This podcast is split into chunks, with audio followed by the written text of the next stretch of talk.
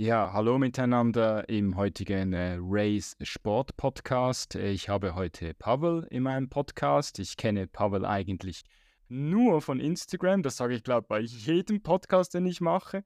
Und dieses Mal, ihn habe ich noch nie persönlich kennengelernt. Aber das, wir haben jetzt gerade vorher miteinander geredet. Ich glaube, das kriegen wir schon noch hin, weil ich bin ja auch immer ein bisschen in den Trail-Events ähm, unterwegs. Äh, magst du dich mal vorstellen für alle, die dich noch nicht kennen? Genau, ich stelle mich kurz vor. Danke auf jeden Fall, dass ich hier da sein darf bei deinem Podcast. Ähm, ich bin Pavel, ich bin 31 Jahre jung. Äh, vom Beruf bin ich IT-Consultant in Vollzeit, muss ich auch immer sagen, weil die Leute mich gerne fragen, oh, arbeitest du überhaupt? Aber dann auch nur Teilzeit, weil ich halt ab und zu mal was poste auf Instagram. Aber in Vollzeit 40 Stunden die Woche.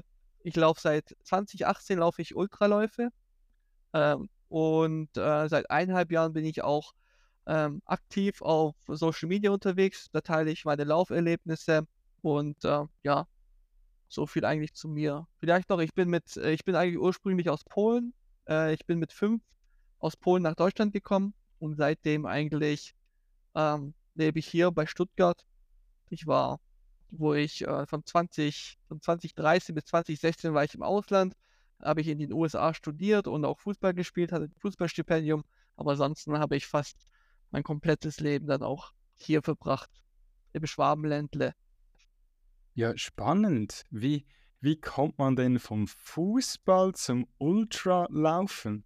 Wie ist denn das gekommen? lange Geschichte, lange Geschichte. Also ich war schon immer sportlich sehr ehrgeizig und Sport hat mir immer mega Spaß gemacht. Ich weiß noch damals, ähm, wollte ich immer Fußballprofi werden und ich habe auch frühzeitig angefangen zu trainieren. Ich habe mir Fußgewichte gekauft. Ich war ab dem Alter von zwölf Jahren, ich war wirklich jeden Tag auf dem Fußballplatz mit Fußgewichten, habe Sprints gemacht, Sprünge, verschiedene Übungen, habe mir gesagt, ich will Fußballprofi werden. Hatte wirklich auch von zwölf, vom Alter von zwölf bis 18 gefühlt auch gar keine Freunde, weil ich wirklich jeden Tag noch hart trainiert habe, mich für die Schule vorbereitet habe und abends hatte ich dann Fußballtraining im Verein. Und das war halt immer mein großes Ziel. Dadurch hat sich halt ergeben, dass ich ein Fußballstipendium auf äh, Hawaii damals gekriegt habe, äh, in den USA.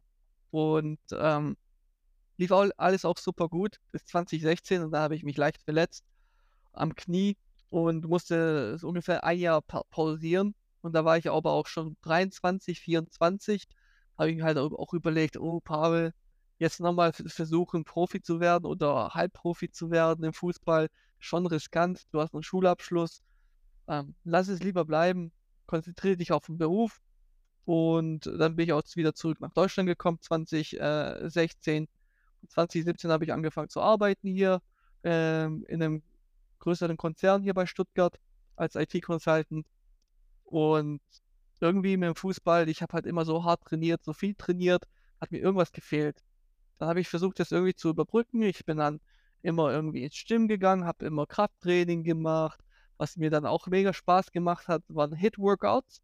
Also mhm. so ähm, High-Intensity ähm, Interval-Workouts. Ja. Mhm. 30 Sekunden Skippings, mhm. 30 Sekunden Liegestütze und das für 40 Minuten, was sich richtig auspowert. Und dann irgendwie hat mir, hat mir irgendwas nur noch gefehlt. Das habe ich so eineinhalb Jahre, zwei Jahre gemacht. Und ab und zu bin ich auch mal joggen gegangen, einfach um sich fit zu halten. So ein 10-Kilometer-Lauf alle zwei Wochen. Und irgendwie hat mir trotzdem was gefehlt. Der Wettkampf hat mir irgendwie so ein bisschen gefehlt, was ich halt vom Fußball kannte mein Leben lang. Und dann gab es bei uns in der Region Marathon-Event, Bottwataler Marathon. Da gab es einen Halbmarathon, 10 Kilometer Lauf, einen ganzen Marathon und da gab es noch eine Ultradistanz. Mhm. 54 Kilometer Urmenschlauf mit 1200 Höhenmetern. Da dachte mhm. ich, oh, das wäre doch was. Da, da melde ich mich an. Ich probiere es einfach. Hab mich angemeldet. So ein Grünschnabel, wie ich damals war, dachte ich, ja, ja, das, ich bin ja sportlich, das packe ich schon. Habe mich nicht richtig darauf vorbereitet. Ähm, der längste Lauf, wo ich davor gemacht habe, war äh, irgendwie 30 Kilometer Lauf als Trainingslauf. Ansonsten habe ich noch nie an einem Wettkampf, Laufwettkampf teilgenommen. Und ähm, dann bin ich ins Rennen gestartet, alles falsch gemacht, was man äh, falsch machen konnte. Ich glaube, jeder, jeder kennt es selber, wo man im Laufen angefangen hat. Man fängt viel zu schnell an. Man kümmert sich nicht um die Ernährung. Man läuft mhm. einfach, bis der Mann mit dem Hammer kommt und dann merkt man, uh, ich habe irgendwas falsch gemacht. Und es kam bei mir auch nach 30 Kilometern hatte ich dann auch schon wirklich Krämpfe und ich wusste nicht, wie ich das durch, Ding durchziehen sollte. Und irgendwie habe ich es dann doch geschafft, hab, bin ins Ziel gekommen. 150 Starter waren dabei. Ich wurde sogar 33. oder so. Und kurz vorm Ziel habe ich Tränen in den Augen gekriegt, wurde richtig emotional. Und sowas habe ich noch nie beim Sport wirklich so erlebt. Klar, wenn man beim Fußball mal irgendwie was gewonnen hat oder ein wichtiges Spiel verloren hat, war schon mal niedergeschlagen oder mal froh. Aber so, dass es so tief in einen reingeht, hätte ich niemals gedacht. Und dann bin ich über, Ziel, über die Ziellinie gelaufen und habe gedacht, boah, krass, was ich hier durchge äh, was ich hier geleistet habe. Ich bin hier zehnmal über meine Grenze gegangen und das hat mich irgendwie gepackt. Das hat es irgendwie so spannend gemacht. Dann habe ich gesagt, wow, das will ich auf jeden Fall nochmal machen. Und ähm, seit 2018, Oktober war es damals, habe ich dann angefangen mit dem Laufen. Also das war mein erstes Event 2018 und dann habe ich gesagt, komm, ähm, ich mache das mal als Hobby und es war jetzt nicht so, dass ich gesagt habe, okay, ich mache jetzt nur noch Laufen, weil es mir so Spaß macht, sondern war so ein äh, Projekt an der Seite. Ich habe noch im Tennisverein gespielt, habe Tennis gespielt, ich habe im Volleyballverein gespielt, Volleyball gespielt, ich habe Basketball ziemlich gern gespielt, habe immer noch meine Hit-Workouts gemacht, habe Krafttraining gemacht. Ich habe so, äh, bin in der Woche vielleicht so mal, ja, wenn es hochgekommen ist, 50, 60 Kilometer die Woche habe ich gemacht. Und dann mich halt für immer viel für Läufe angemeldet dann. Und ähm, ja, also so bin ich dann zum Laufen gekommen und bin halt tiefer und tiefer in die, in die Szene reingerutscht und jetzt seit 2021 eigentlich habe ich dann gesagt, hey, das macht mir so Spaß. Ähm, ich will mich da auch jetzt äh, verbessern und äh, weiterentwickeln. Deswegen Tennis aufgegeben, Volleyball aufgegeben im Verein und jetzt nur noch Kraftsport und Laufen.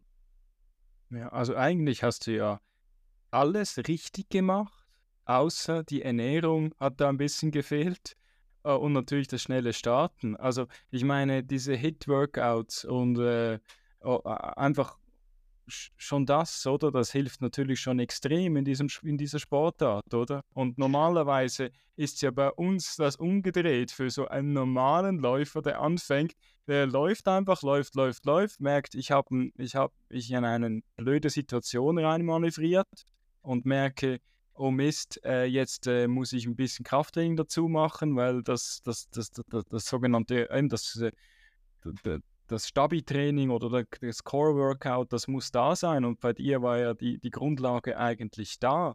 Und das Allerwichtigste finde ich, wo du jetzt gerade erzählt hast vom, vom, vom ersten Ultra, ähm, ist ja eigentlich eher, also mir geht das immer so, auch egal wie gut oder schlecht ich mich vorbereitet habe, ich glaube, es geht sowieso alles im Kopf oben ab und ich habe da so einen Willen, ist mir eigentlich egal, was mein Körper mir sagt. Das Ding, das reiße ich einfach ab, weil egal wie viele Stunden das dann geht, dann das Ding muss einfach rein. Ist mir dann egal, ob ich dann auch als letzter reinkomme. ist einfach, der, der Kopf ist, weil, glaube ich, meiner Meinung nach wahrscheinlich das non, non, non, non plus ultra. Würde genau. Okay. Ja. Spannend. Also wirklich, also ist, ich, du hast mich gerade ein bisschen überrollt jetzt, aber wirklich, aber wirklich cool. Aber meine Frage, wo sich noch ergeben hat, wie, wie kommt man zu einem Stipendium in Amerika mit dem Fußball? Also die haben ja normalerweise in Amerika es nicht so mit dem, also es kommt langsam, nicht so mit dem Fußball. Also dachte ich auch. Ähm, das war aber eher so in den 90ern, wo die, wo man gedacht hat, okay, die Amerikaner und Fußball, äh, es ist, ich bin da, wie ich dazu gekommen bin, erstens, ähm, ich habe damals Abitur gemacht äh, mit einem Kumpel und der hatte Bekannte in den USA. Der ist jedes Jahr rübergereist und ähm, der hat mir halt, der hat mich auf die Idee gebracht. Irgendwie Fußballstipendium oder Sportstipendium, wie cool das sein würde. Und er wird sich auf jeden Fall darauf bewerben, auch ein guter Fußballer. Und dann habe ich mir gedacht, boah, ich will auch irgendwas Besonderes machen nach dem Abitur. ähm, wieso eigentlich nicht? Ich weiß, ich werde jetzt hier in Deutschland kein Profi mehr. Ich habe hier damals in der ähm, Verbandsliga gespielt. Also das war die sechst, ja, das ist Liga 6. Und ich wusste, Mhm. okay, Paul, du wirst hier jetzt, du wirst jetzt nicht innerhalb von zwei Jahren zum Bundesliga-Profi. Bleib realistisch. Mhm. dachte ich, USA ist eigentlich ein gutes Sprungbrett und ähm, da kann ich noch meine Ausbildung damit kombinieren, beziehungsweise meinen Universitätsabschluss. Und dann habe ich halt mit ihm gesprochen und er hat mir halt alles erzählt, wie es das dort ist, dass Athleten dort ein Fußballstipendium kriegen können und was ich eigentlich dann gemacht habe nach dem Abitur. Ich habe wirklich ein Jahr, ich habe, äh, mein Englisch war echt katastrophal. Ich habe ein Jahr wirklich Englisch gelernt, mich auf Tests vorbereitet. Man muss gewisse Englischtests machen, Mhm. bevor man darüber geht.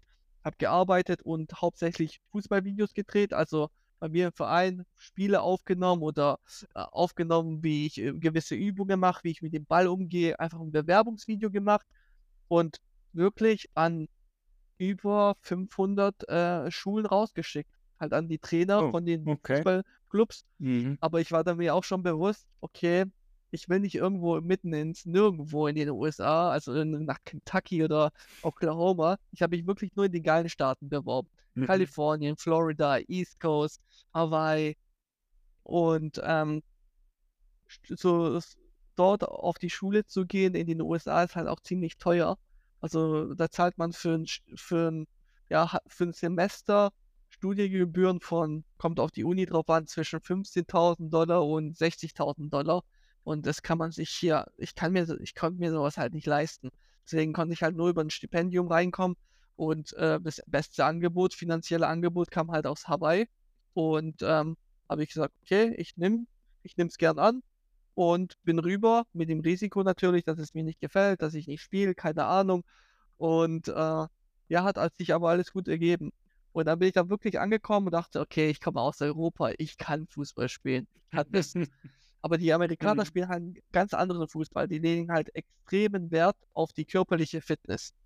Und ich habe damals auch schon Krafttraining gemacht und war halt dreimal im K- Fitnessstudio, habe halt gepumpt, Hypotrophie, dass man halt Muskeln aufbaut und nicht spezi sportspezifisch jetzt für Fußball. Einfach, dass es gut aussieht, dass ich mich gut fühle.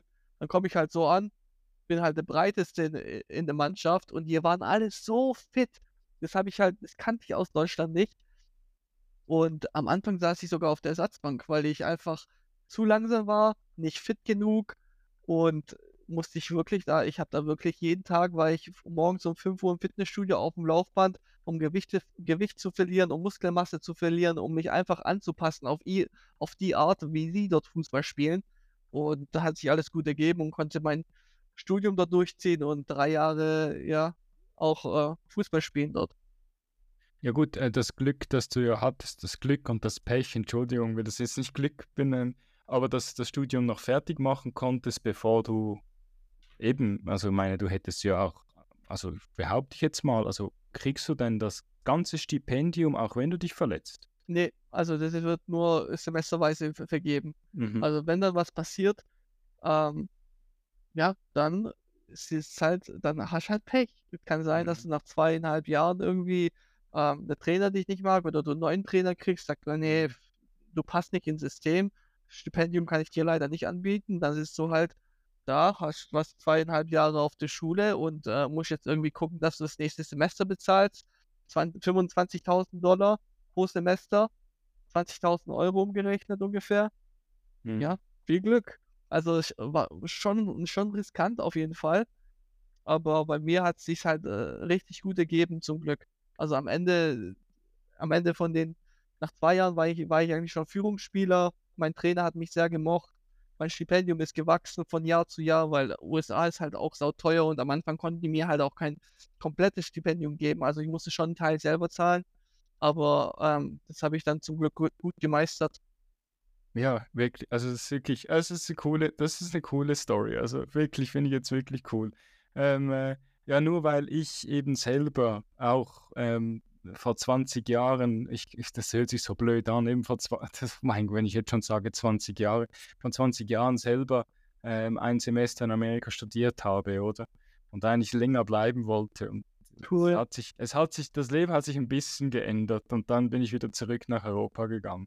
Ja, wenn man einmal so ein bisschen Blut Blut geleckt hat und dann wirklich im Land der unbegrenzten Möglichkeiten i ist halt schon anders wie wie in Deutschland, wie in Europa. Also, ich habe mich da schon halt schon gedacht: „Wow, das ist hier echt voll anders und man ist man ist was Besonderes und wer will halt wer will halt nicht besonders sein?“ Und dann dachte ich: „Boah, das muss man hier eigentlich ausnutzen.“ Und zum Glück hat's bei mir geklappt, aber solche Geschichten, was du grad gesagt hast, dass, äh, man ein Semester mal drüben war, habe ich von so vielen gehört. Und dann die haben mir auch jeder von denen hat mir gesagt: „Boah, ich wünschte, ich könnte da länger bleiben. Ich wollte eigentlich wieder zurück und so.“ Aber Mhm. ja. Ja, nein, das das das Spannende ist damals, ähm, eben hat sich das einfach vom vom Leben her anders ergeben. Ich bin Mhm. wieder zurückgegangen. Ähm, ich bereue gar nichts, äh, weil ich nicht mehr gegangen bin. Und ich habe eigentlich ich war jetzt gerade im Februar ich ich habe in in Florida studiert. Äh, ich war im Februar wieder in Florida und, äh, ich bin wurde extrem vor den Kopf gestoßen. Also, ich habe vorher eigentlich ich habe gewusst während dem Studium, ich hatte ein bisschen Mühe mit der ganzen Ernährung, wie die Amerikaner das so machen, so mit dem am Mittag eher ein Sandwich essen und am Abend isst man vielleicht, äh, was Gekochtes und so. Hatte ich ein bisschen Mühe, weil ich halt schon verwöhnt war. Meine Mutter hat immer Mittag geschaut oder oder oder oder und dann und dann gehst du wieder in die Schule, oder? Und am Abend hast du eher einfach einfach gegessen, blöd gesagt. Ja, Aber das ist ja auch. das ist ja kein großes Problem eigentlich. Aber irgendwie hat es mich trotzdem ganz leicht gestört.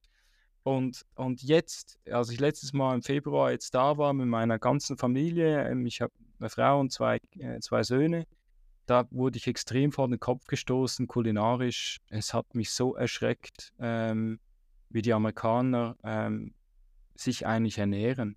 Also, es gibt kein Restaurant, das ich weiß auch nicht, alle machen das Gleiche. Also, eigentlich egal, was für eine Küche das du hast. Gut, vielleicht jetzt gerade, wenn du asiatisch hast, vielleicht noch was anderes, aber sehr viele, sagen wir, von den normalen Restaurants haben immer etwa das Gleiche auf der Karte, sage ich jetzt mal ganz überspitzt. Und du merkst einfach nach, ich habe mich nicht wohlgefühlt. Wenn du Mhm. so lange nicht mehr warst also, ich war vor der Pandemie war ich ich war 5 Jahre nicht mehr da und irgendwie irgendwas war einfach nicht gut. Und dann bin ich ein bisschen erschrocken, als ich wieder nach Hause ging, habe ich gedacht: „Das gibt's ja gar nicht.“ Ich war früher so ein riesen Fan davon und würde jetzt noch also, auch wenn ich jetzt über das Essen nachdenke und jetzt dir was sagen will, was ich wirklich immer noch vorhabe, irgendwie den, äh ich sage den Namen immer falsch, aber den Appalachi Trail oder wie der heißt, würde ich Mhm. gerne mal machen. Äh, laufend, äh, wandernd, irgendwas Cooles, also wirklich mal in die Berge zu gehen in Amerika, das würde mich mal interessieren. Ähm, ähm, oder vielleicht auch mal 'n Ultralauf machen in Amerika. Vielleicht gibt sich das auch mal, aber jetzt momentan jetzt habe ich als im Februar ein bisschen erschreckt und jetzt, äh jetzt muss ich, glaube ich, da 'n bisschen Abstand davon kriegen. Und ich ich fand das ja so lustig, äh, jetzt haben wir gerade vor dem Podcast uns unterhalten. Ich war ja eben in in Deutschland, äh, am letzten Lauf und, ähm, ist lustig, ich das war erst ich habe zwar im letzten Podcast gesagt, der zweite in Deutschland, aber es war der dritte. Ich war schon schon noch noch einmal da, aber ich bin sonst, äh, so 'n riesen Österreich-Fan. Unglaublich. Ich gehe nicht mal in der Schweiz an Trailläufe. Ich gehe lieber in Österreich an Trailläufe. Ist eigentlich Wow. total total verrückt, ich weiß gar nicht wieso. Einfach so, dass der Schmäh, also so wie sie sich geben in Österreich, ist einfach alles ein bisschen lockerer. In der Schweiz ist auch beim Traillaufen ist zwar auch alles ich weiß nicht, du hast das natürlich nie erlebt. Du äh, also behaupte ich jetzt mal, du bist ja eher immer so ein bisschen auf dem Trail unterwegs gewesen, oder oder wie ist das bei dir so? Äh, wie meinst du? Au Also wo jetzt seit du läufst? Wo wo ich dann laufe? Ja, genau. Ähm, ja, also mich zieht's grad mehr und mehr in die Alpen. Also, ich am Anfang war's Mittelgebirge natürlich, 2018, 2019 und, ähm, ja, letztes Jahr Südtirol zieht mich mega an. Also, ich liebe Südtirol. Ja. Es ist mega dort. Ähm, ich war aber auch in der Schweiz. Ich habe 'ne die Walensee-Umrundung gemacht letztes Jahr mit'm Kumpel im November. Und, ähm, ja, also in die Schweiz zieht's mich deswegen eigentlich nicht. Es ist echt da wirst du wahrscheinlich drüber lachen aber ich habe keinen Handyempfang dort. Und wenn ich und ich ist nicht so, dass ich handysüchtig bin, irgendwie, dass ich immer auf Mhm. Instagram unterwegs sein muss oder sowas. Aber wenn ich halt den ganzen, weil, weil wenn ich Lauf mache, mache ich halt Langlauf. Mhm. Also ich fahre nicht in die Schweiz, um, um drei Stunden in den Bergen rumzuwandern, sondern ich fahre dann in die Berge oder in die Schweiz, Österreich, whatever. Dann bin ich halt, wenn ich schon weit fahre, dann mache ich auch mindestens eine 10 bis 20 Stunden Tour. Und wenn ich Mhm. dann halt keinen Empfang habe, so lang, und irgendwas passiert, Mhm. ist halt, ist halt Kacke. Und deswegen habe ich mir gesagt, letztes Mal na- nach einer Walensee-Umrundung, nee, das mache ich erstmal nicht wieder. Aber ein Kumpel, der ist den Swiss, äh, Swiss Alps gelaufen, dem habe ich das auch erzählt, der hat ge gesagt, ja, ich habe mir einfach über ein eSIM habe ich mir ein Datenvolumen geholt. Und dann dachte ich, Mhm. okay, dann mache ich das auch nächstes Mal. Aber das ist eigentlich ein Grund, warum nicht, ich in der Schweiz nicht unterwegs bin. Aber sonst, ich liebe Südtirol, ich liebe das Allgäu bei uns in Deutschland. Und ähm, Österreich, ja, Pitztal war ich letztes Jahr bei einem Lauf. Dieses Jahr war ich ja beim Cut. Und ähm, ja, alles, was mit den Alpen zu tun hat.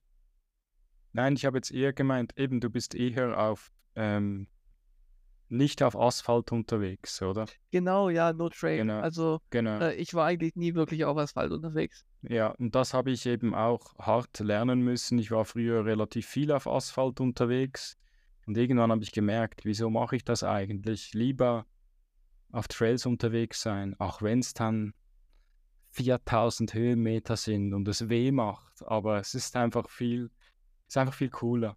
Und Ja, Trail, und Trail hat auch keinen Druck. Also weißt du, Asphaltläufer, die sind so eine Community, die sind für sich, ich bin der Beste, also so machen sie den Eindruck, ich mache das. Es ist nicht so, dass im Trail ist alles ein bisschen mehr.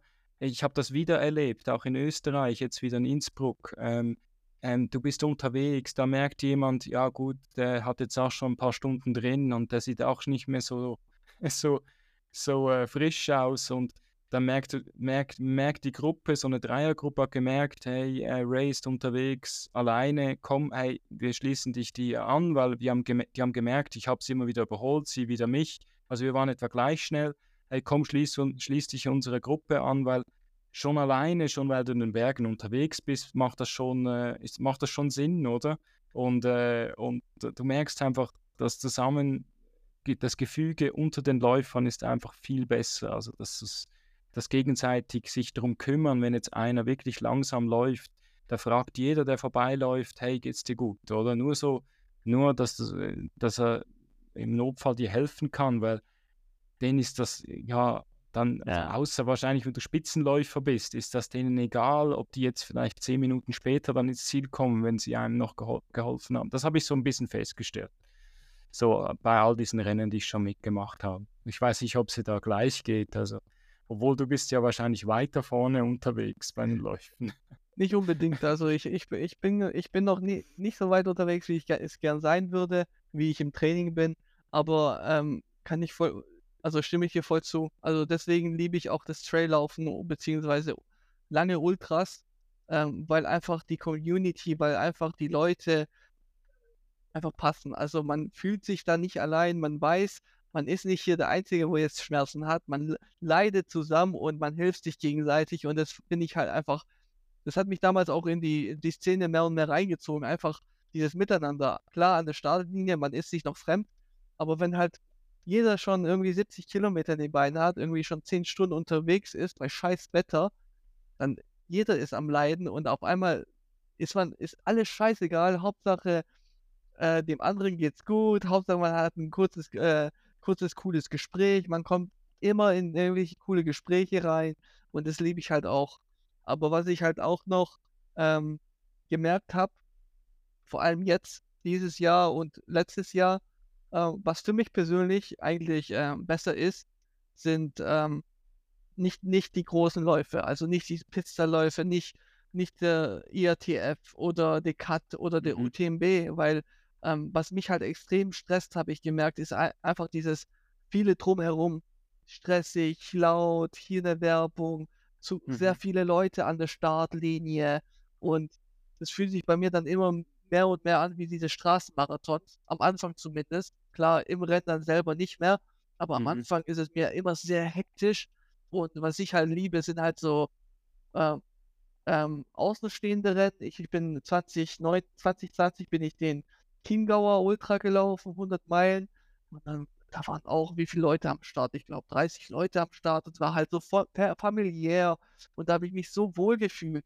Hatte ich gar keinen Druck. Aber die ganzen Läufe, wo ich jetzt dabei bin, wo UTMB sind oder etwas größer, spüre ich immer irgendwie so, so einen Leistungsdruck am Anfang. Okay, ich muss jetzt auch mitgehen und so viele Leute am Start und ja, das, das ist gerade so, was ich für mich entdeckt habe. Ja, dann sind ja eigentlich die Läufe gar nicht so wichtig. Also wie du jetzt gerade vorher erwähnt hast, eben 10 bis 20 Stunden einfach auf Tour sein, äh, im Laufstil, was auch immer das beim Trail bedeutet. das, alle denken immer, man muss laufen wie ein Verrückter dabei. Es, es, gibt so viele Situationen, wo man einfach geht, oder? Weil einfach, ja. also schnelles Gehen, oder? Und ich kann ja mittlerweile auch, meine, ich mache meine Frau verrückt, wenn ich mit ihr spazieren gehen äh, soll, oder? Dann, dann gehe ich viel zu schnell, oder? Und sie sagt, du musst ein bisschen langsamer machen. Ja, es ist, weil es einfach so drin ist. Ich mache auch alle Distanzen. Ich probiere immer so, also gehen immer schnell zu machen. Ich weiß gar nicht, das ist so ein blöder Spleen von mir, den ich ein bisschen habe. Ja, kenne ich so gut. ist dann, ähm, wie, was hast du das Gefühl, seit du läufst? Ähm, hast, hat sich irgendwas verändert in deinem Leben? Wie hat dich das weitergebracht? Ähm, ja, eigentlich schon. Also, ähm, äh, ja, Laufen hm. macht mich einfach glücklich, um ehrlich zu sein. Hauptsächlich äh, in der Natur draußen zu sein, das ist für mich eine Meditation. Also ich merke das jetzt auch eigentlich täglich. Ich brauche jetzt nicht unbedingt das Laufen. Äh, Bewegung, Spazieren reicht mir da auch schon vollkommen aus. Wenn ich mal einen Tag nicht spaziere oder einen Tag nicht laufe, am Morgen vor allem, mhm. ich habe einfach nicht so einen guten Tag. Ich bin dann, fühle mich neblig im Kopf, nicht auf 100 Prozent, irgendwie neben der Spur. Und ähm, das habe ich jetzt durchs Laufen gemerkt. Also heute Morgen ging es mir auch nicht gut. Dann war ich im Eisfass, dann habe ich meditiert, dann wollte ich ins Büro fahren. Und dann habe ich gedacht, oh, wenn ich so ins Büro fahre, ich laufe da rum wie ein Zombie. Geh hm. zumindest hm. raus, geh ein bisschen antraben oder eine kleine Runde spazieren. Das wird dir schon keinen Schaden tun. Ich war dann sieben, siebeneinhalb oder sechseinhalb Kilometer war ich dann unterwegs, bisschen in den Weinbergen, bisschen getrabt, bisschen ge gegangen und es hat mich einfach so glücklich gemacht. Das mhm. hat die ganzen Nebel im Kopf gelöst, kurz geduscht, dann ins Büro gefahren, strahlendes Gesicht aufgezogen, auch wenn es mir dann immer noch nicht so hundertprozentig gut ging, aber ich brauche einfach die Bewegung und meines Erachtens nach ist Bewegung einfach Medizin für die Seele und das hat mir das Laufen gezeigt in den letzten Jahren. Ja, spannend. Zuerst ins Eisbad, meditieren, dann ein bisschen gehen, laufen und dann in die Dusche und dann arbeiten gehen. Ja. Eieiei. Okay, das ist ja aber schon ein rechtes Programm am Morgen, bevor es dann richtig losgeht, der Tag. Ah, cool. ja, ich versuche gerade äh, wirklich, mich jeden Tag äh, eine kleine Herausforderung zu, zu finden, wo ich mich überwinden muss. Und äh, manchmal ist es halt schwierig, sowas zu finden. Und ich kann mich glücklich schätzen, dass ich so ein Eisbad zu Hause habe Deswegen das Erste, was ich mache, morgens nach dem Aufstehen, ich habe wirklich keine Lust drauf. Man ist verschlafen und man weiß, es, werden einfach nur, es wird einfach nur schmerzhaft, ich steige ins Eisfass. Weil mhm. das ist meine Herausforderung am Morgen und ich will mich täglich verbessern. Das ist ein Anspruch an mich selber und deswegen mache ich es. Ich ziehe es jeden Morgen durch, aber jeden Morgen habe ich die, das gleiche Gefühl, ich habe keinen Bock da reinzugehen. Aber man, ja, man muss einfach mal ab und zu seine Gefühle zur Seite legen und das machen, was einen äh, voranbringt, was richtig ist. Und deswegen mache ich es auch jeden Tag. Okay, was dich eigentlich, was dich bereit macht für den Tag. Genau. Okay, spannend. Also wirklich, äh, ich kenne diese Instagram-Posts mit dieser Eistonne und eben wir haben vor dem Podcast schon darüber geredet. ja, muss mal schauen. Also ich, man kann auch nicht immer alles machen, aber das fand ich schon immer spannend, so eine Tonne zu haben. Dieses Eisbaden ist ja sowieso so ein Ding, das ja eben in den kalten Jahreszeiten immer ein Riesentrend ist, ähm, in Magazinen oder in Social Medias und so. Ähm, aber eben, das ist mir dann zu mühsam. Aber das wäre jetzt eine Lösung, weil das wäre mir zu mühsam, weil ich müsste ja dann, ich habe schon einen See in der Nähe, aber der ist doch vier Kilometer weg von hier. Und dann möchte ich ja dahin laufen und wenn ich dann schon im See gewesen bin, dann möchte ich ja nachher nicht wieder laufen gehen eigentlich. Also, weil da, da habe ich das Problem, also jetzt in den kalten Jahreszeiten, jetzt in dieser Jahreszeit wäre es kein Problem, hätte ich das Problem, dass ich dann nachher fast ein bisschen zu kalt habe, wenn ich dann noch einmal rausgehe. Also weißt du, mich wieder anziehe und wieder weiterlaufe. Ja. Ich, das ist so das, was ich, ähm, wenn ich jetzt gerade dich auf diesen Cut ansprechen darf, den Cut 100, das ist das, was ich vielleicht von der, von der Ultradistanz her, also meine weiteste Ultradistanz, die ich gemacht habe, die ist äh, 67 Kilometer, ähm, weil wenn es in die Nacht reingeht und ich geschwitzt habe und nicht genügend Wechselkleider habe und ich kühl habe, dann das ist für mich das Todesurteil. Also da muss ich kämpfen wie ein Verrückter, weil Kälte, mit dem kann ich überhaupt nicht umgehen. Vielleicht würde eine Eistonne helfen. Ja, also äh, würde, würde schon helfen, auf, jeden Fall. Ähm, aber ich muss dir sagen, mir geht es genauso. Also ich bin auch eine Frostbeule, um ehrlich zu sein. Und ähm, ich kenne die Situation. Also ich war jetzt auch beim Cut 100, hat es auch angefangen zu regnen um 1 Uhr nachts.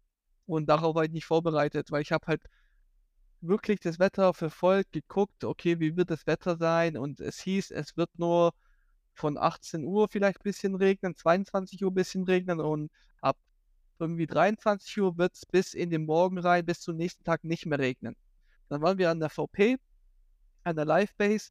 Ich habe frische Klamotten angezogen, verschwitzte Klamotten ausgezogen. Das war nach Kilometer 50 und äh, frische Klamotten. Ich habe mich gefreut, oh, jetzt habe ich trockene Klamotten, jetzt regnet es nicht. Dann hat es angefangen zu regnen, zu tröpfeln wurde immer mehr. Dann dachte ich, nee, ich habe doch Wettervorhersage geguckt, Regenradar sogar. Es regnet heute nicht. Mhm. Bis, bis, äh, keine Ahnung, bis zum Mittag. Ich habe dann auch keine Regenjacke angezogen. Es hat wirklich zwei, drei Stunden durchgepisst. Es hat mhm. geschüttet und ich war da unterwegs, berghoch, ohne Regenjacke. Ich war, mir war so verdammt kalt, weil ich einfach gedacht habe, es hört gleich auf, es hört gleich auf. Und mir war wirklich so kalt, ich war dann um 3 Uhr morgens, habe ich dann wirklich äh, an der nächsten, es war keine VP mehr, die haben da nur Wasserkanister hingestellt. Ich bin unter eine Scheune gegangen, so halb musste ich mich ducken, Rucksack aufgemacht, meine komplette Notfallkleidung angezogen, weil mir war so kalt.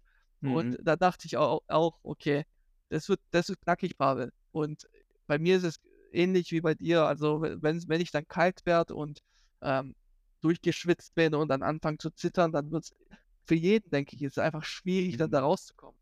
Ja, weil die Kerntemperatur ging runter. Ja. Und das ist das Allergefährlichste. Und dann hast du ja noch beschrieben in deinem Video, essenstechnisch, das ist auch gefährlich. Eben, du gingst jetzt, die äh, Körpertemperatur ging runter, dann hättest du ja eigentlich mehr Nahrung Kalorien zuführen müssen, ja. oder? Weil da, du hast natürlich das alles total verbrannt, oder?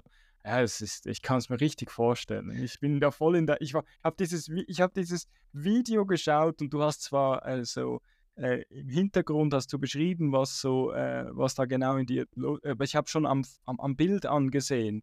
Uh, das ist wirklich, konnte mich gerade in dich reinversetzen, als ich das gesehen habe. Es ist wirklich grausig, war das. ja, das, das Bild, wo ich gepostet habe, wo ich so mit zehn Decken äh, drumherum bin, mhm. das war dann die zweite Nacht. Ähm, da ging es mir eigentlich recht gut. Da ging es hoch zum letzten Aufstieg. Das war mhm. Kilometer 100, 140 und ich war eh schon, äh, kein, wie lange war ich unterwegs? Über 30 Stunden. Hat halt mhm. halt auch angefangen zu pissen. Ich habe die Regenjacke angezogen, aber wir waren dann wirklich oben auf so einem Plateau unterwegs, auf über 2000 Meter Höhe und da war es wirklich 3 Grad, glaube ich, und da mhm. hat halt noch, war halt noch ein Sturm, also hat wirklich geregnet es war extrem windig, also gefühlt Minusgrade. Und wir waren da halt oben unterwegs. Und du hast nicht mal, nicht mal die Hand vor deinem Gesicht mehr gesehen. Hätte ich mal die GPS-Daten nicht auf der Uhr, ich hätte mich sowas von verlaufen. Und da war, da dachte ich wirklich, das, was ich hier, gerade hier abreiß, das ist unverantwortlich, was ich hier mache. Ich dachte mhm. wirklich, ich sterbe da oben. Ich war da zwei, zwei, drei Stunden auf diesem Plateau. Ich habe am Ende Krämpfe gekriegt bei mir, ich war so schnell unterwegs, aber auch nur deswegen, weil mein Survival-Instinkt reingekickt hat, Mhm. weil ich gedacht habe, wenn ich jetzt stehen bleibe, Pavel, du kannst nicht zurück, du verläufst dich, du erfrierst hier. Du musst jetzt weiter. Ich habe Krämpfe überall gekriegt. Mit Krämpfen bin ich gelaufen.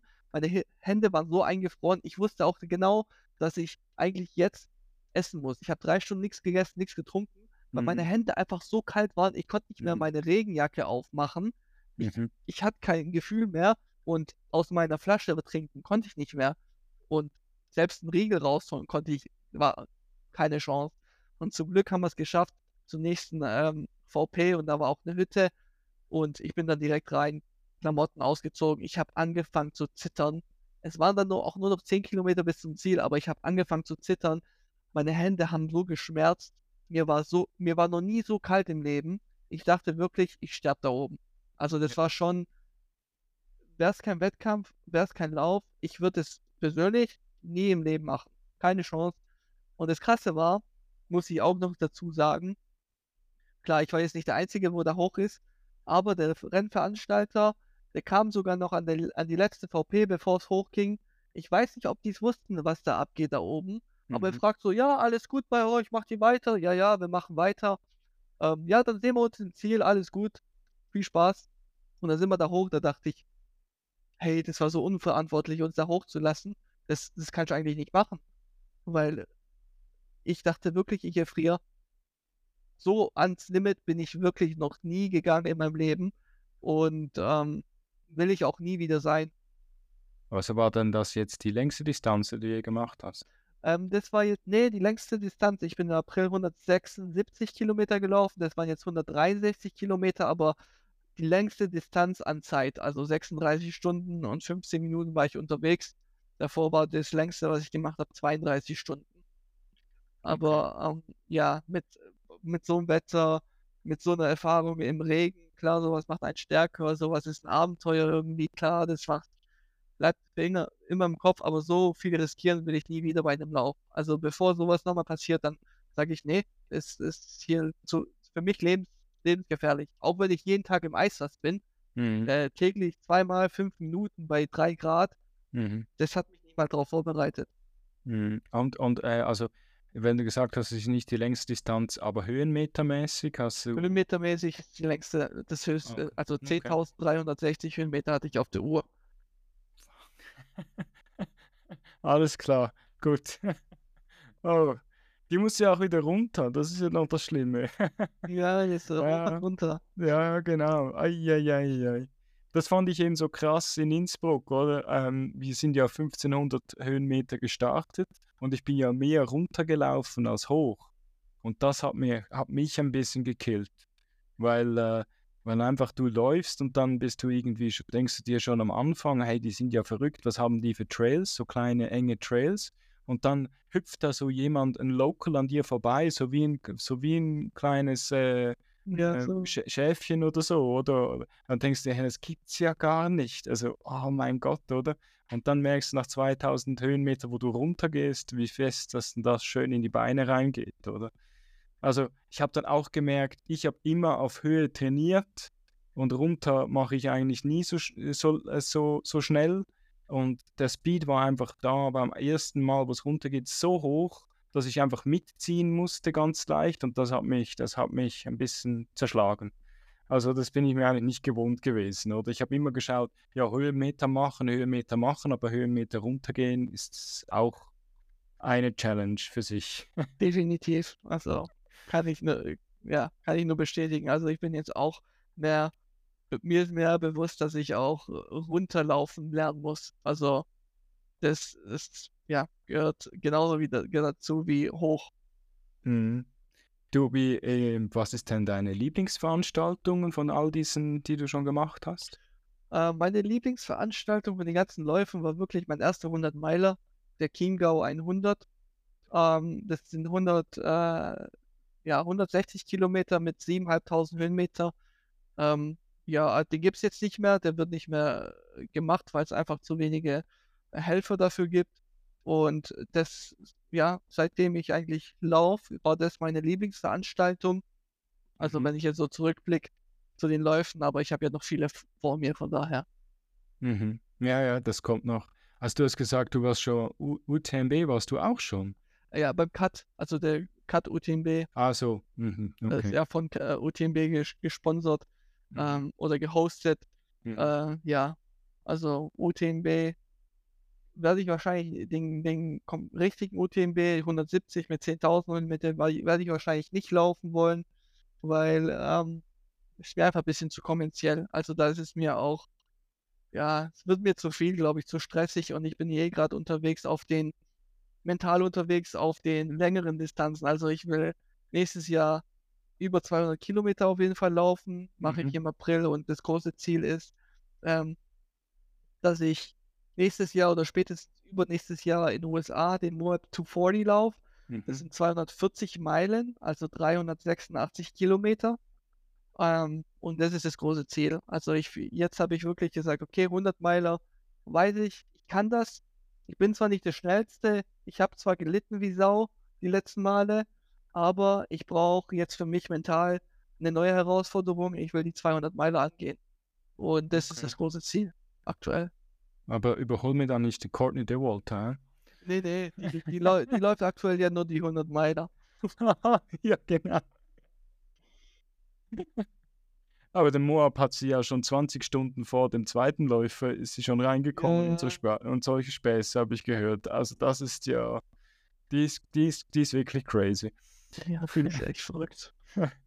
ähm, brauchst du denn noch, außer wenn du ins Eisbad gehst, noch Motivation, wenn du äh, um, um Sport zu machen oder um laufen zu gehen? Ähm, definitiv. Also ich denke, Motivation ähm, bringt mir den Spaß. Auf jeden Fall beim Laufen zurück. Ähm, wenn ich den mal nicht habe, weil ich, ich, ich glaube, jeder kennt es, jeder Läufer kennt es, wer sich gut, gut vorbereiten will auf irgendwelche Läufe, hat ist halt tief in der Trainingsphase und da macht das Laufen irgendwann auch kein, nicht wirklich mehr so Spaß, wie es eigentlich Spaß machen sollte, weil man ist halt wirklich auf sein Ziel fokussiert und es ist dann pure Disziplin. Man bringt das Intervalltraining durch. Am nächsten Tag hat man wieder irgendwie 30 Kilometer Lauf und das, das nagt einfach an einem. Und ähm, wo ich gerade Motivation finde, beziehungsweise ähm, eine Routine wiederfinde, ist jetzt in der Offseason, wenn ich jetzt mich nicht auf den Lauf vorbereite, ähm, macht es mir einfach Spaß, laufen zu gehen. Und es motiviert mich einfach, wenn ich draußen bin, wenn ich frische Beine habe. Es motiviert mich tierisch, wenn ich weiß, hey, ich kann so viel reißen mit dem Laufen. Und es tut mir so gut. Und dann kickt halt wieder die Motivation ein. Aber wenn man halt, wie gesagt, in einer harten Trainingsphase gerade ist, in einem harten Trainingsblock, hat es nichts mehr mit Motivation zu tun, sondern mit purer Disziplin und ähm, Selbstüberwindung und Routine. Also mhm. ich würde sagen, Laufen ist für mich mittlerweile wie Zähneputzen geworden. Wenn ich es halt nicht mache, ich fühle mich einfach grottenschlecht und ich fühle mich einfach, es fehlt einfach irgendwas. Deswegen mache ich es eigentlich tagtäglich. Und äh, ja, also mit Motivation hat es dann in harten Trainingsblöcken auch wenig, wenig zu tun. Okay, aber auch im Alltag, eben wenn du es ja brauchst, oder? Dann, hat, dann erübert sich eigentlich meine Frage, die ich immer so, so, so stelle. Äh, das Verlangen ist ja trotzdem da, oder? Also das die Laufsucht hat dich, hat dich gepackt, oder? Ja, ähm, ich würde es ich würd's äh, wirklich nicht als, äh, ich würde es nicht direkt als Sucht, Sucht äh, betrachten oder nennen, eher eine ges gesunde, gesunde Routine. Weil, wie gesagt, das Beispiel mit Zähneputzen. Also mhm. ich kann auch auf Zähneputzen verzichten, ich kann auch auf Laufen verzichten. Ich weiß mhm. aber, dass es mir nicht gut tut. Also ist mhm. jetzt, glaube ich, nicht wie irgendeine Droge. Ich brauche das, ich brauche das. Mhm. Aber ich kenne halt die Vorteile, ich weiß, was es mir bringt. Mhm. Und ähm, ich habe auch schon im November letztes Jahr eine zwei-, dreiwöchige Laufpause gemacht. Also klar, es ist unangenehm und äh, man tut sich anders beschäftigen, dann gehe ich halt spazieren. Ich weiß nicht, ob es Cheaten ist, aber ähm, ja, Sucht äh, ist, ein, ist ein hartes Wort, denke ich. Also schwierig. Also ich bezeichne es lieber als gesunde Routine. Okay, okay, gesunde Routine. Okay, ja, ja eben, siehst du, ähm, das ist ja so, ich habe ja jetzt auch angefangen, wenn ich vorgängig den Leuten äh, sage, was ich sie so frage, oder habe ich absichtlich in der Klammer noch ein anderes Wort reingeschrieben, weil Sucht ist immer so ein kleiner Trigger. den möchten gewisse sagen, okay, und gewisse, ja, triggert das. Und ich, dich hat er jetzt gleich getriggert. Ja, nein, ich verstehe das. Ich, ich würde das auch nicht so bezeichnen, aber, aber das muss ja sein zwischendurch. wenn, wenn, wenn andere das so sehen und andere so bezeichnen, kein Problem. Ja, also ich ja, bin ja. da, ich bin da offen für andere Meinungen. Wenn jemand anderes sagt, hey, das ist, du bist sportsüchtig, ja, ja, Mai, dann dann ist es in deinen Augen so. Für mich fühlt es sich nicht an wie eine Sucht. Also Sucht bringt halt immer irgendwie so ein, ah, ja, so einen schlechten Beigeschmack mit sich, mhm. das Wort. Deswegen sage ich, will ich es halt mit irgendwas Positivem verbinden, weil es positive Auswirkungen auf mich hat und gesunde Routine trifft es für mich am besten, denke ich. Okay. Und äh, wie ähm, hast du so ne, neben so diesen eben, du, du neben all diese Trainings, die du machst, äh, Eisbaden und so, achtest du auch speziell in deinem Alltag auf deine Ernährung? Ähm, das mache ich eigentlich jetzt wirklich äh, detailliert seit zwei Wochen. Also ich habe es nie wirklich gemacht. Ich habe schon einen Überblick gehabt, was ich so esse, aber ich weiß, ich esse einfach zu viel Scheiß, um ehrlich zu sein. Also ich, es gibt so viel äh, Verbesserungspotenzial und ähm, da ich mich aktuell auf keinen Lauf vorbereite, will ich einfach die Zeit nutzen und meine Ernährung umstellen. Deswegen tracke ich gerade meine Kalorien und versuche da auf Proteine, auf Kohlenhydrate, äh, auf gesunde Fette zu achten und einfach ein bisschen im Defizit zu bleiben und einfach zu gucken, was ich so esse und was, welche Auswirkungen das auf mich hat. Mhm. Weil ich habe einfach in der Vergangenheit jetzt mit meinen Läufen, äh, vor allem dieses Jahr, wo ich eigentlich einen Fokus drauf gesetzt habe auf Ernährung während des Laufs, habe ich schlechte Erfahrungen gemacht. Beim Yunus hatte ich Magenprobleme. Mhm. Äh, in Innsbruck irgendwie, keine Ahnung, war der Wurm drin und jetzt beim Cut habe ich auch richtig schlecht gegessen, mich schlecht ernährt während des Laufs und ich glaube, das ist eine Stell Stellschraube, wo ich dran äh, schrauben kann und viel verbessern kann bei meinen Läufen, weil ich weiß, ich habe Riesenpotenzial in mir und mhm. klar, man läuft, ich, ich laufe genauso wie du und jeder andere Hobbyläufer aus Spaß hauptsächlich Mhm. Aber wenn man halt weiß, hey, ich, ich habe eigentlich Potenzial, irgendwie in die Top 10 zu laufen, dann mhm. will man das natürlich auch erreichen. Und mhm. ähm, ja, mit dem ganzen Training, wo ich mache, ist einfach dann auch, auch traurig für mich, beziehungsweise enttäuschend, wenn ich dann bei jedem Lauf irgendwie 30., 40. werde und mich irgendwie ins Ziel, Ziel tragen muss, wenn es eigentlich nicht, weil es ja, weil es eigentlich keinen Sinn macht, weil ich einfach so viel trainiere und dann halt das versau mit meiner Ernährung. Deswegen jetzt Ernährung tracken für die nächsten sechs Wochen, bis ich im Urlaub bin und einfach gucken, ähm, ja, ob das okay. was gebracht hat. Ja, eben, dass du, dass du äh, eben genau äh, dein Wohlbefinden verändern kannst. Ich meine, das ist ja wahrscheinlich das Wichtigste. Also wenn du dich wohlfühlst beim Laufen mit deinem Körper, also nicht nur einfach, ja eben, wenn du dich wohlfühlst, dann, dann kannst du einfach auch deine Leistung abrufen, die du trainiert hast. Genau. Es ist wirklich das. Das Glück hatte ich jetzt eigentlich immer, bis jetzt, in, ich war in Südtirol auch in den Ferien und habe mir eben irgendwas am Magen zugezogen. Stressbedingt vielleicht, keine Ahnung was, hatte ich zum ersten Mal, hatte ich Magenprobleme. Sonst bin ich eigentlich Holz, Holzanlangen, eigentlich eine Person, die immer essen kann, was er möchte und eigentlich nie Probleme habe, oder? Also ist verrückt, aber jetzt glaube ich, muss ich langsam auch ein bisschen umstellen. Ja, es, der Körper verändert sich ja auch. Deswegen ähm, ist, wie du sagst, äh, man, äh, am wichtigsten ist, dass man sich wohlfühlt, dass man sich beim Laufen auch wohlfühlt, dass man keine Probleme hat. Habe ich eigentlich auch nie gehabt. Also ich, ich, auch mit dem Essen, was ich davor gegessen habe, ich verbrenne am Tag knapp 4000 Kalorien. Also ich kann eigentlich ordentlich reinhauen. Ich kann auch ab und zu mal in die Süßigkeitenpackung greifen. Das mache ich auch gerne, werde ich auch nie lassen. Mhm. Aber mhm. ähm, einfach zu gucken, was kann man aus sich so rauskitzeln, wenn man ein bisschen disziplinierter mit der Ernährung umgeht. Und das will ich einfach jetzt äh, rausfinden. Okay, ja, das ist doch gut. Eben dies, dieses Schräubchen noch ein bisschen dieses Schräubchen noch ein bisschen äh, schauen, wie verhält sich das, wenn ich das und das mache. Das ist doch eine spannende Sache. Ich meine, genau, jeder Mensch, ich auch. Und jeder Mensch ist ja sowieso anders. Und jetzt musst du wahrscheinlich da für dich ein bisschen rausfinden, was kann ich da noch rausholen, um mich eben, wie schon gesagt, wohler vielleicht schon zu fühlen. Und das gibt ja dann schon vielleicht den zusätzlichen Kick, dass es dann auch wirklich klappt, oder? Ich hoffe, Genau. dass es klappt, diese Top 10. Ja, das wäre eine coole Sache, weil ich sehe ja auch, wie viel Energie und wie viel Zeit dass du da investierst in, ins Laufen. Ja, und wie ist denn, du hast gesagt, du bist noch nicht so lange ähm, in Social Media unterwegs. Was hast du gesagt? 2020? Eineinhalb Jahre, also Okay. Ende 2021. Ja, Was hast du denn, 21. okay, was hast du denn äh, ähm, das Gefühl, wie, was profitierst du davon, von, von Social Media? Ähm, man kann einfach so viele Leute erreichen. Also, wo ich halt für mich persönlich profitiere, ist, wenn Leute mich anschreiben, sagen, hey Paul, du motivierst mich mega, wow, richtig guter Content, was du da machst.